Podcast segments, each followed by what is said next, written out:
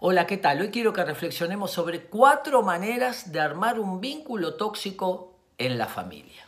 El primero, papá, mamá, hijo.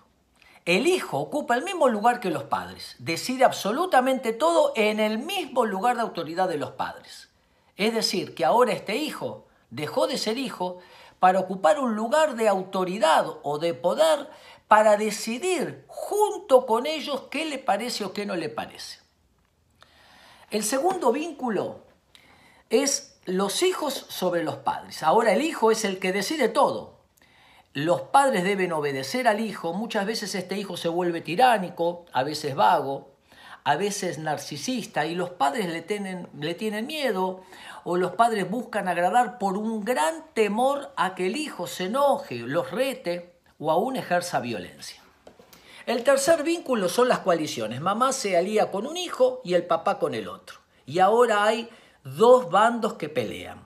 Los conflictos de la pareja conyugal se traspasan a los hijos y los hijos deben armar una alianza con cada uno para transformarse en una coalición. Recordemos que alianza es dos hacia una meta, coalición es dos contra otra persona. Y ahora, cada uno con su hijo ejercen presión contra el otro. Los hermanos se involucran en una pelea que no les corresponde.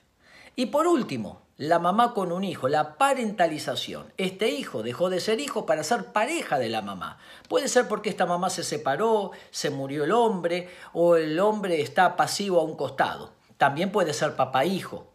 Es decir, que el hijo ocupa un lugar, es el hombre de la casa o es la pareja de uno de sus padres. Cualquiera de estos cuatro vínculos traerá conflicto. La tarea de los papás es cuidar a nuestros hijos, guiarlos, ayudarlos a adquirir responsabilidad y a construir un vínculo amoroso de comunicación clara, abierta, escucharlos, ayudarlos a reflexionar, pero por sobre todas las cosas cuidarlos y guiarlos para que sean buenas personas y así la familia se arme en vínculos saludables.